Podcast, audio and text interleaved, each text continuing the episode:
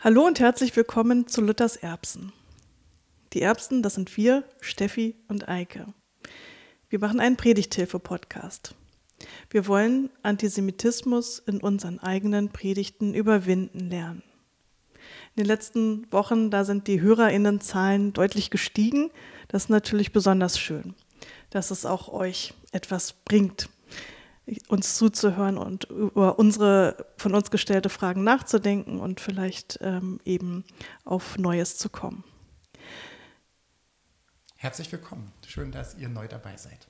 Wir beide sind GemeindepfarrerInnen und wir predigen mehrfach im Monat. Und äh, das ist ja so, dass dann vieles äh, unsere Ansprachen beeinflusst. Es ändert sich, was wir zu sagen haben, je nach politischer Situation und auch danach, äh, wer zuhört. Und wir sind wahrscheinlich beide Menschen, die ganz stark Bezug darauf nehmen, was um uns herum passiert. Ja, du noch mehr als ich. Das sind Anlässe, aber es sind auch aktuelle Stimmungen, die wir versuchen aufzugreifen und dann zu verweben mit dem, was wir im biblischen Text vorfinden. Die Texte sind ja immer gegeben und manchmal hat man das Gefühl, sie passen genau zur Situation. Und manchmal ist es eben so, äh, dass man etwas äh, suchen muss, ähm, wie, wie passt das jetzt eigentlich zu dem, was, was gerade aktuell ist, zusammen. Das, was nicht passieren sollte, ist sicherlich, dass man etwas in den Text hineinträgt. Sexismus, Rassismus, Antisemitismus, sie können im Text schon vorhanden sein und dann ist es wichtig, sowas nicht brav zu übernehmen. Sie können aber auch von uns erst äh, darauf projiziert werden, weil wir eine, mit einer Haltung daran gehen, äh, die eben manchmal recht ähm, automatisch äh, da ist und äh, die, die dem Text manchmal gar nicht so gut tut. Wir müssen uns erst befreien von, von Haltungen, die wir gelernt haben. Dazu gibt es Methoden in der Wissenschaft, das haben wir gelernt. Ja, viele von uns sind neu hier und deswegen will ich nochmal sagen, warum wir die Erbsen sind. Also Luther ist ja der Theologe, der unsere Kirche entscheidend geprägt hat. Also wir sind seine Erbinnen. Erbinnen, das fanden wir allerdings als Titel dann doch zu anmaßend. Das Wortspiel, dafür haben wir uns dann entschieden mit den Erbsen, das soll nicht nur an bekannte Aussprüche Luthers zu Tisch erinnern, Warum furzt ihr denn nicht? Hat es euch nicht geschmeckt? Wir meinen, dass äh, Luther uns natürlich auch ähm, ein bisschen quer liegt im Magen. Er ist schwer verdaulich für Menschen, die im Judentum eine Geschwisterreligion sieht, sehen und die nicht ähm, defizitär ist. Das steht Luther im Weg und dennoch will man ihn nicht wegnehmen. Man muss ihn sozusagen mit den eigenen Mitteln schlagen. Nachdem wir jetzt drei eigene andere Folgen aufgenommen haben, wollen wir heute wieder einmal einen äh, klassischen Predigtext besprechen.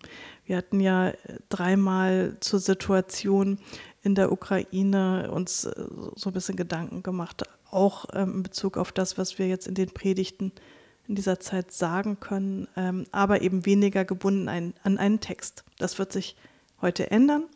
Heute, da geht es um die Hoffnung. Ja, ich bin gespannt auf das Fünkchen Hoffnung. Sag aber noch einmal, wie ist es denn in den vergangenen Wochen gewesen in der Ukraine-Hilfe? Mm, na, jetzt möchte ich natürlich auf die drei Spezialfolgen verweisen, weil die ganz viel von der Ukraine-Hilfe erzählen.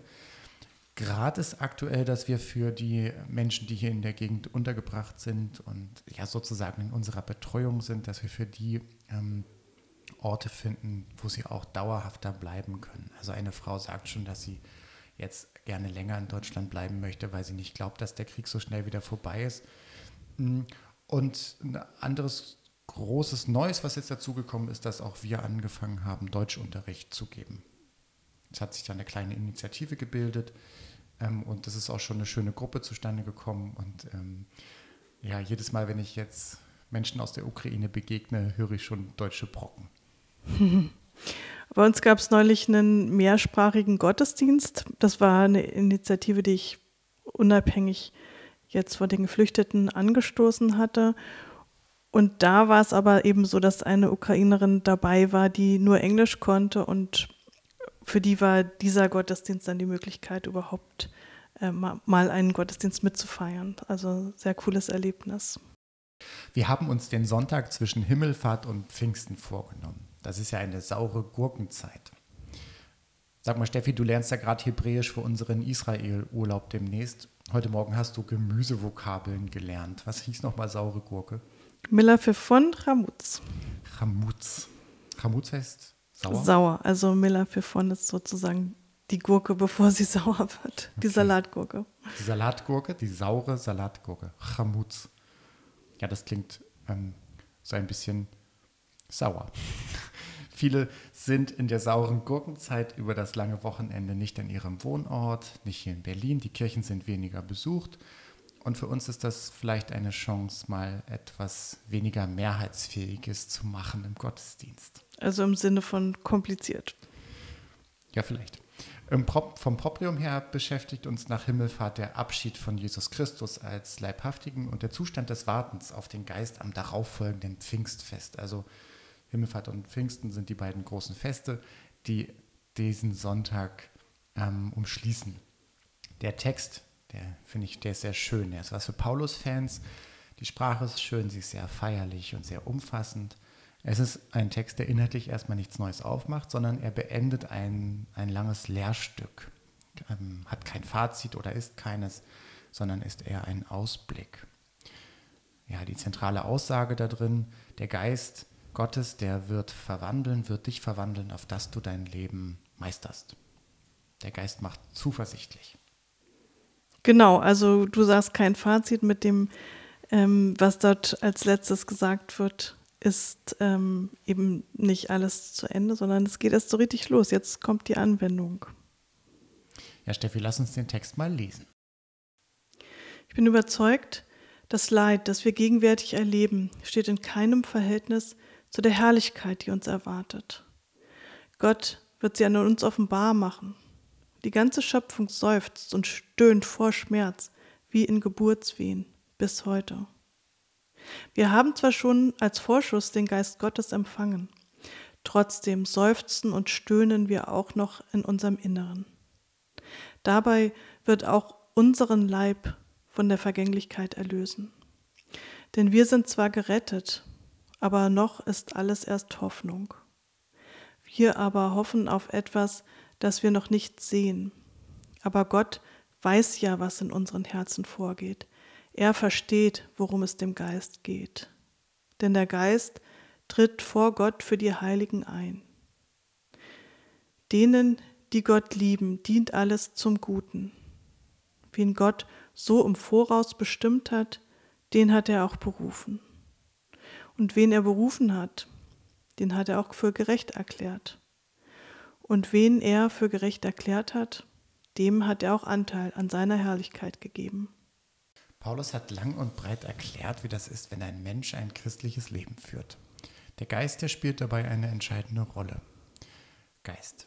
Heiliger Geist. Ich finde ja, die Rede vom Heiligen Geist, die ist schwer zu vermitteln. Und wenn Paulus vom Geist redet, dann fehlt auch noch die Geschichte, die Story dahinter. Also es ist wie Himmelfahrt für Intellektuelle, könnte man sagen. Nicht sehr narrativ. Die Gefahr, äh, die bei dem Himmelfahrts- und Pfingstfest ja immer besteht, ist, dass man sehr in den Bildern ist. Mit den Flammen und den Jüngern, die eben noch Juden waren und jetzt Christus nachtrauern. Mit diesen Missionspredigten, den Wundern, den vielen Bekehrungen, das hat alles etwas Abgrenzendes. Und da bietet der Römerbrief eine angenehme Alternative. Der Geist. Was, ähm, vielleicht sollten wir es mal kurz einmal definieren. Also gemeint ist nicht Geist im Sinne von Körper, Geist und Seele, also nicht menschlicher Geist, sondern Gottes Geist im Sinne vom Heiligen Geist. Also ähm, das, auch wenn es jetzt Paulus ist, ist, es, ist das wohl der Geist Gottes, der hier gemeint ist. Die Aufgabe des Geistes ist es, zwischen Gott und Mensch zu übersetzen. Was der Mensch, der ja noch in der Vergänglichkeit lebt und jetzt Jesus Christus ähm, nicht mehr als Leibhaftigen neben sich hat, ähm, dass, dass da übersetzt wird, was der Mensch eben nicht auszudrücken vermag in der Beziehung zu Gott. Der Geist stabilisiert, er kann etwas bewirken, wenn ich versage, könnte man sagen.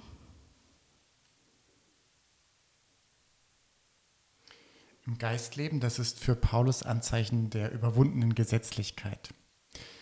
Also es findet eine Beziehung statt zwischen dem Gott Israels und dem Menschen, wie sie seit der Erwählung angestrebt war und sich im Bundesschluss erfüllt hat. Es geht auch nach dem Sündenfall weiter, weil Gott sich mit seiner Wahl auf ewig an den Menschen gebunden hat. Jüdinnen und Juden sind dabei die Ersten im Bunde, wie er zu Beginn des neunten Kapitels dann entfalten wird.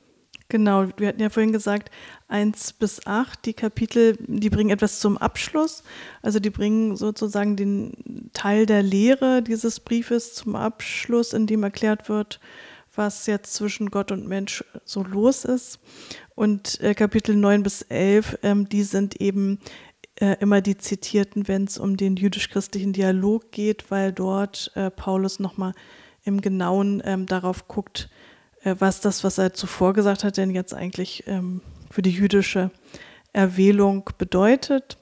Ähm, und äh, ähm, er klärt eben für uns äh, die Frage, ob es jetzt für, für die Menschen, die nicht ähm, überzeugt sind von dem, was Jesus Christus äh, also an ähm, ähm, Botschaften äh, oder ein Zeugnis gebracht hat, also wie, wie das zu bewerten ist aus, aus christlicher Sicht. Und ähm, was den Geist betrifft, könnte man sagen, äh, dass das Wirken im Menschen eben keine neue Errungenschaft äh, ist, die jetzt eben, so wie man das ähm, in der Pfingstgeschichte oder in der Himmelfahrtsgeschichte sonst gerne so lesen möchte, ähm, nun etwas ist, was, was zeitlich versetzt kam, sondern dass es eigentlich etwas ist, was schon von Anfang an da war. Also der Geist schwebte über den Wassern der, der Schöpfung. Der Geist war schon in der Erwählung ähm, mit dabei. Gott kann nur der äh, dreieine Gott sein äh, von Anfang an. Also es kam jetzt irgendwie nicht später erst her, hinzu. Und das finde ich wird im Römerbrief irgendwie gut deutlich ähm, in dem Paulus dann genau an dieser Stelle dann anschließt äh, mit den Gedanken zur Erwählung und zum äh, Bund. Also Gott eröffnet den Bund ähm, für die äh, Menschen, die nicht zum Judentum gehören, in Jesus Christus. Und ähm, auf die Art und Weise äh, sind nun eben alle ähm, Geistbegabte.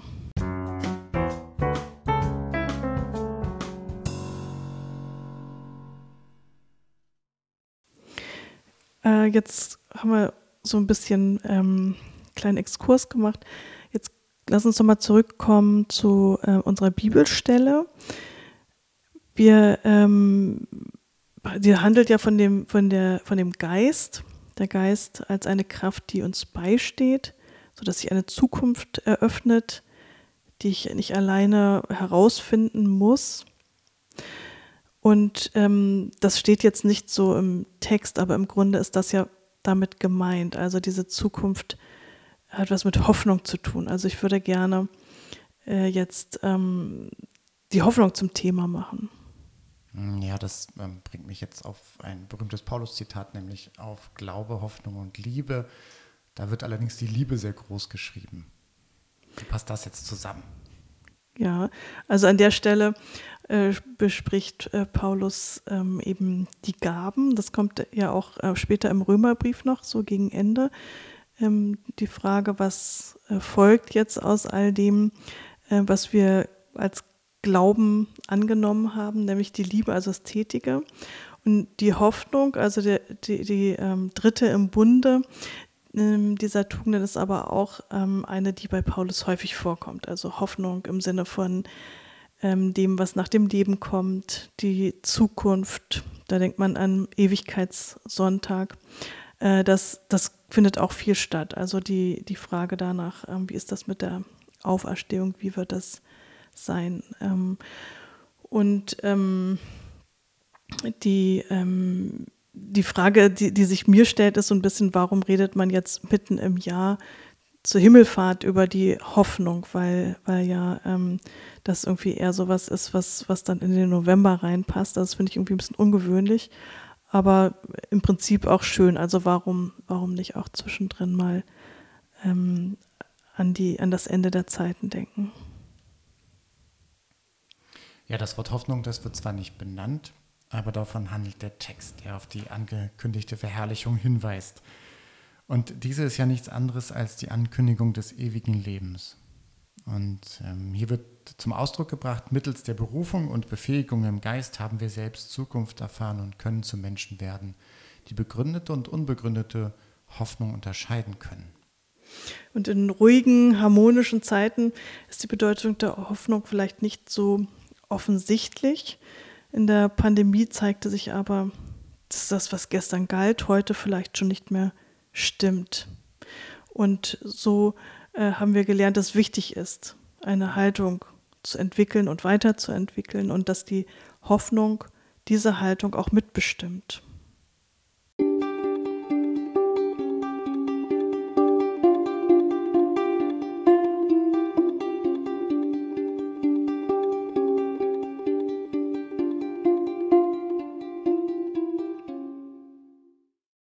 Jetzt mit Blick auf den Krieg in der Ukraine ist das ja so. Das erinnert mich an die Zeitenwende. Also mm, das, was vorher selbstverständlich war, das friedliche Zusammenleben, das steht jetzt auf dem Prüfstand, beziehungsweise das wird gewendet hin zu einem Bild der Hoffnung. Also dass friedliches Zusammenleben wieder möglich ist und dass ähm, Hoffnung auf äh, das Gelingen der Diplomatie nun ganz, ganz groß geschrieben wird. Also das Bild von dem du sprichst, was vorher selbstverständlich war, dass es jetzt im Hinblick auf die ähm, biblische Sicht auf den Frieden zu sagen, Gott ist unser Friede. Also der Friede ist etwas, was uns geschenkt ist und zu dem wir uns verhalten. Wir sollen zu friedlichen Menschen verwandelt werden. Das ist, das ist so die eigentliche Idee. Ne? Mhm.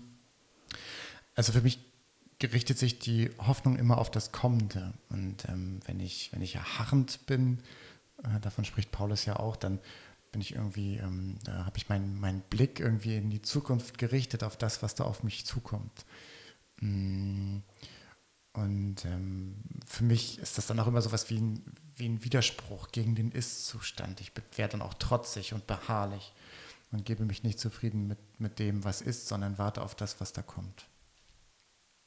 Also ich denke, so wie du gerade sagst, es ist uns etwas verheißen worden. Also ich denke da stark von der Verheißung aus. Die steht da am Anfang. Mir ist etwas verheißen und darauf richte ich nun alle meine, ähm, darauf richte ich jetzt meinen Blick. Und dann gibt es in der Bibel noch die Rede von dem falschen Frieden. Also das heißt, der Friede ist dann kein äh, Genuss, wenn eher auf ähm, der Basis von falschen Kompromissen stattfindet, wenn es eine falsch eingesetzte Hoffnung ist. Und genau ähm, das ist wahrscheinlich jetzt ähm, gemeint, äh, wenn wir in, ähm, in unserer Gesellschaft darüber sprechen, wie wir uns verhalten sollen. Also der Gegenstand der Diskussion auch in der Kirche.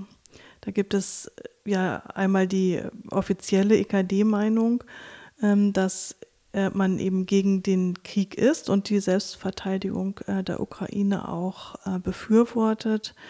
Und äh, es gibt aber eben in ähm, einzelnen Fragen ganz unterschiedliche Deutungen. Also vor allen Dingen natürlich in Bezug auf die Frage, ob man jetzt schwere Waffen liefern sollte. Das hat man ja auch gemerkt bei den Ostermärschen, dass da eben die einen auf der einen Seite der Straße standen und die anderen auf der anderen Seite. Und äh, was das betrifft, ähm, wird es vermutlich so sein, dass wir erst äh, rückblickend wissen werden, was jetzt ähm, da die richtige, ähm, die richtige Haltung zu diesem Thema Waffen ist.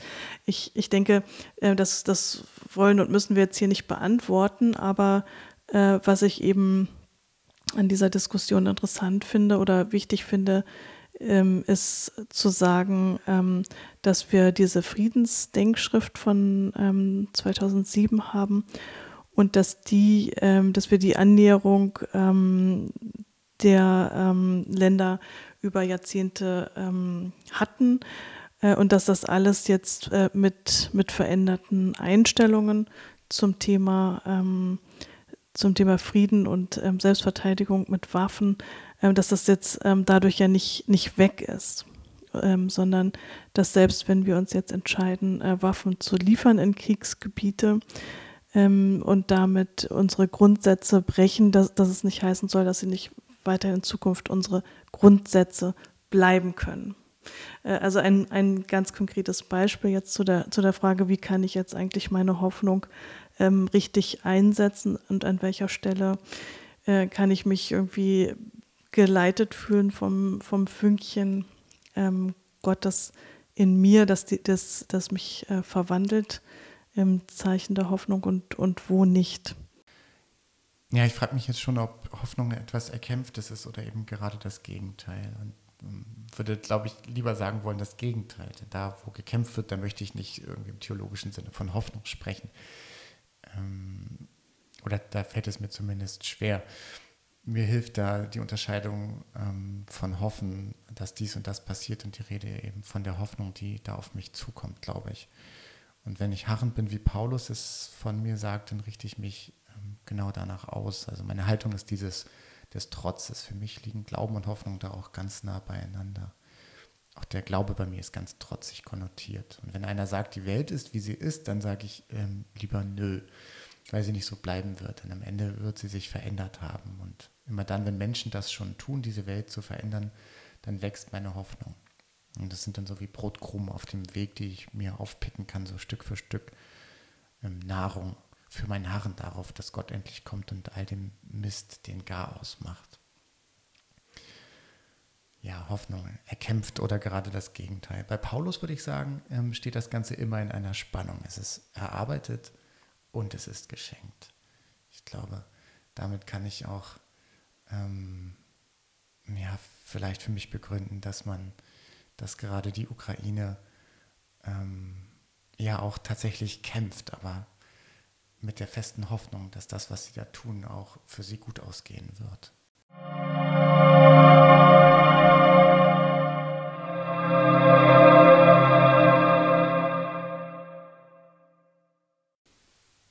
Das war ein Fünkchen Hoffnung von Steffi und Eike. Die fertige Predigt, diesmal von Steffi gehalten, findet ihr in einem Podcast-Spezial bei uns ganz nah an der Folge. Wir freuen uns, wenn ihr uns einen Kommentar hinterlasst, liked uns, empfehlt uns weiter ähm, und vor allem bleibt dran. Tschüss, bis zum nächsten Mal.